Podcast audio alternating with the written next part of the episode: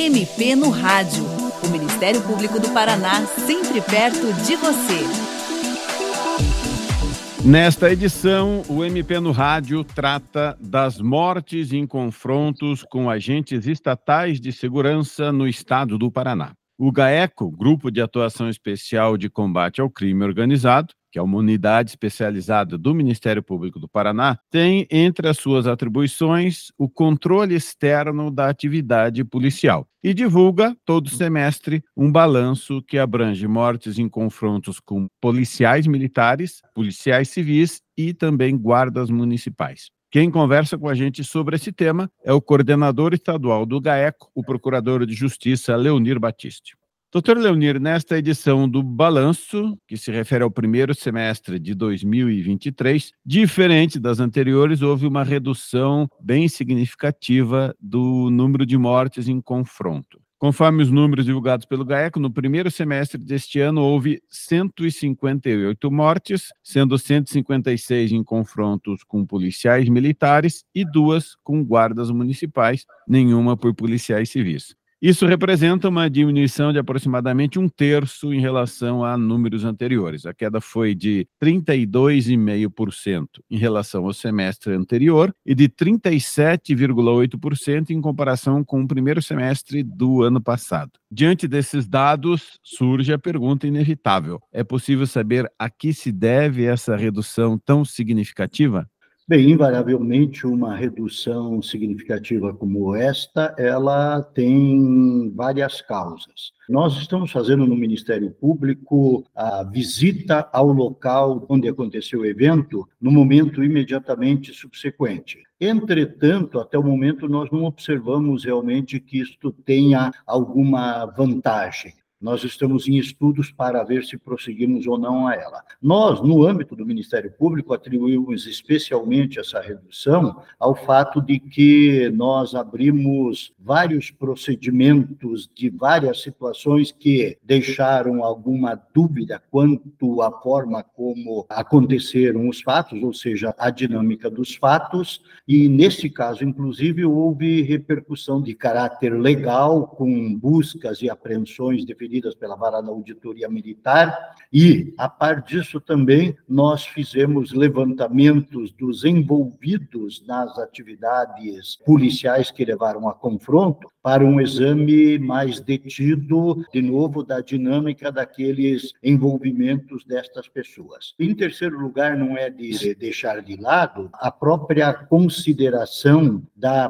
Polícia Militar, nesta ocasião, que passou a se preocupar efetivamente com essa escalada que estávamos tendo até então. E, por último, também creio não ser errado indicar que a própria situação de envolvimento, elas de alguma forma foram reduzidas. Ou seja, nós temos muitos fatos em que existem furtos ou roubos e a polícia então fica acompanhando ou verifica a presença numa área daquelas pessoas e daí acaba havendo o entrever, o confronto e a morte. Estas situações têm sido colocadas num certo controle e, portanto, todos esses fatos acredito que possam permitir, sem muita certeza, naturalmente, uma afirmação de que elas contribuíram para nós persistirmos nessa redução de dados de mortos.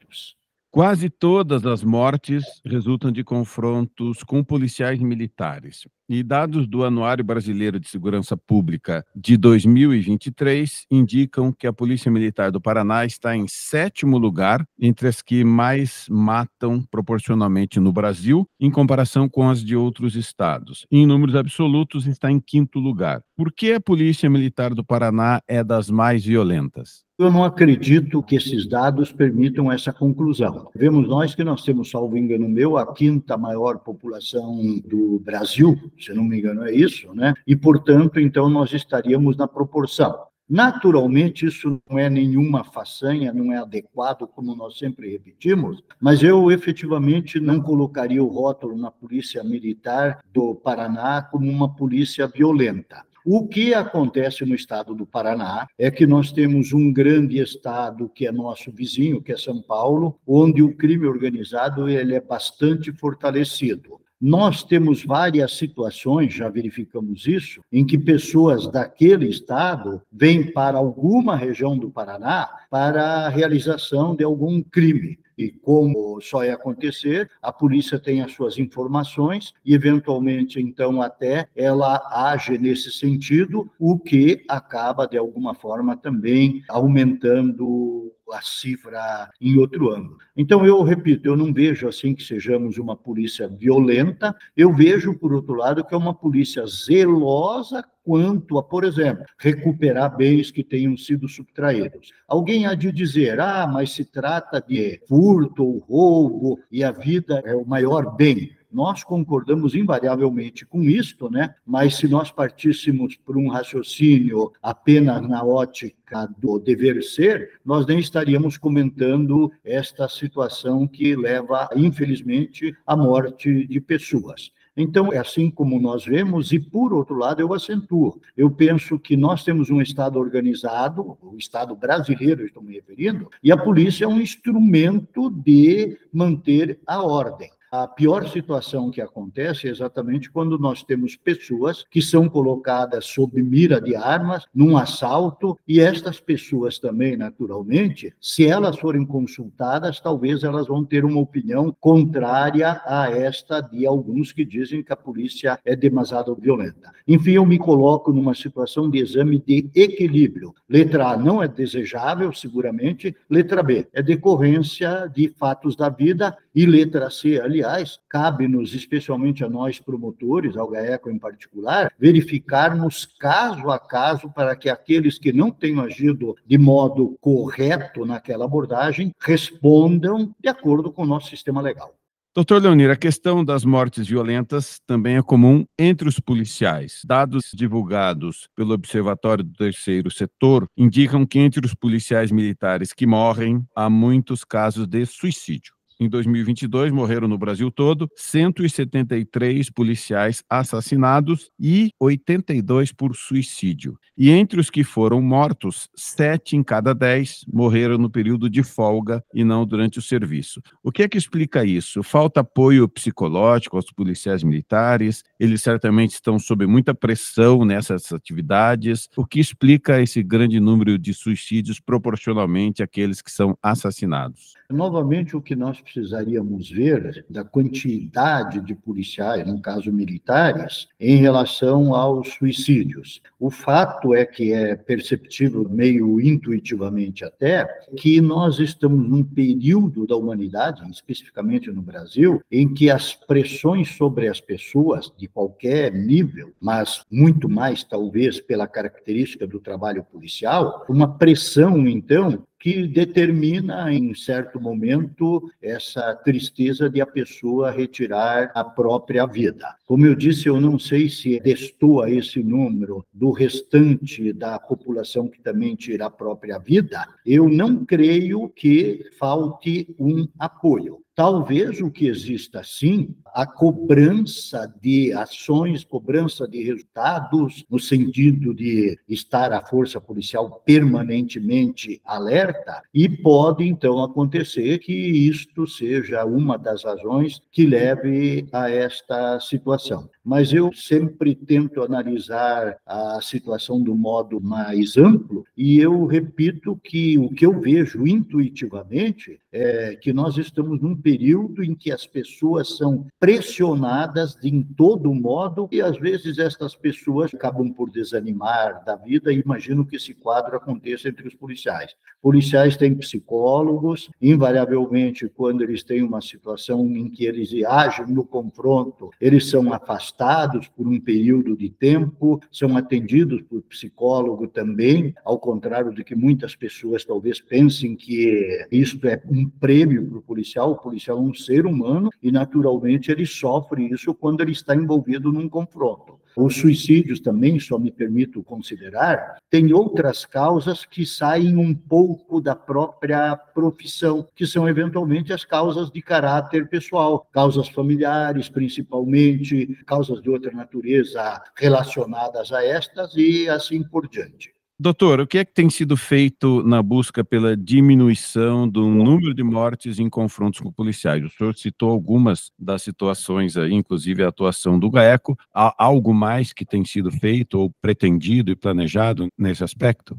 Uma coisa que nós temos feito, que sempre é desde sempre, é falar com as pessoas, para aquelas pessoas que tenham alguma informação ou tenham alguma dúvida, nos procurem. É lógico que essa procura, preferencialmente, tem que ser pessoas que realmente saibam algo para informar uma informação adequada nos permite reexaminar aquela situação posta, que começa, obviamente, com a narrativa policial. Então, o policial põe no boletim de ocorrência em outros registros como é que foi a dinâmica da situação que levou à morte de alguém. Nós abrimos procedimento quando aquela situação ela não está bem descrita, ela aponta algumas dúvidas em face da nossa experiência enquanto promotores de justiça, notadamente na investigação. Mas, em segundo lugar, lugar também, nós fazemos e tentamos verificar se há pessoas outras que não constam no boletim de ocorrência que possam ter visto os fatos. Também nós vamos atrás, invariavelmente, das câmeras para verificar se há alguma imagem que possa elucidar a mecânica do evento. Enfim, nós contamos com estes meios, principalmente as câmeras, contamos também com a prova técnica do Instituto de Criminalística, que vai fazer um exame de local. Nós temos persistentemente conversado com o Instituto de Criminalística, com a própria corregedoria e comandos da PM, no sentido de que todos nós queremos que os fatos sejam esclarecidos. O esclarecido não significa, desde logo, imputar uma culpa ao policial mas vice-versa não significa também que nós fechemos o olho ou estabeleçamos raciocínios que suportem algo que não está na medida da legalidade. Então, é nesse sentido o nosso trabalho, hoje, nesse tempo agora, com um pouquinho mais de esforço, para nós conseguirmos dar essa resposta social, notadamente às famílias das vítimas e àqueles também que, de alguma forma, perderam algumas pessoas e que, invariavelmente, não se conformam com o fato e cabe-nos, com equilíbrio, examinar o que houve e em que extensão, não necessariamente com a dor das famílias e não necessariamente com injustiça, seja uma injustiça por tolerância tolerância ao ato policial, ou seja, o inverso também contra a própria polícia. Doutor, o senhor falou das câmeras, das imagens que são procuradas nesses casos. Há uma proposta de uso de câmeras nas fardas dos policiais, medida que, ao que consta, fez cair em muitos os números em outros estados que adotaram isto. Pode ser adotado no Paraná? Como é que está essa questão aqui? Essa providência foi solicitada pelo Ministério Público em companhia de outras entidades, da OAB, do próprio Tribunal de Justiça e de algumas outras entidades, ao próprio governador do estado num expediente. A polícia está fazendo, não sei se concluiu, um processo licitatório para aquisição é um assunto, quanto à aquisição que é técnico, há vários modelos em vários estados, eu cito particularmente o modelo de Santa Catarina e de São Paulo, que nós acompanhamos. Esses modelos têm alguma vantagem, sempre tem desvantagem em tomar uma medida, e também existe, logicamente, sempre a questão dos próprios custos. Mas, enfim, tudo isso deve ser ultrapassado e nós realmente esperamos que venhamos a ter logo esta experiência no estado do Paraná. É preciso dizer que o que muda de modo mais definitivo, ou pelo menos quase definitivo, as coisas, são várias medidas. Não é adequado, não é bom que nós tenhamos uma redução e mais adiante daí tem uma repercussão de outra natureza em face de uma medida que não tenha sido bem pensada, ponderada e acima de tudo, ela tem que ser exigida É preciso que tenha consequência se o policial, porventura, que seja com a câmera, ele desligue. Todos falam que essa é uma medida na própria defesa do policial que está agindo corretamente. E nós, promotores, notadamente, a própria justiça, nós esperamos, quando estivermos numa situação dessa, em casos que sejam ambíguos, termos a sabedoria de não cometermos injustiça, porque os acontecimentos, eles não são sempre de acordo com o figurino.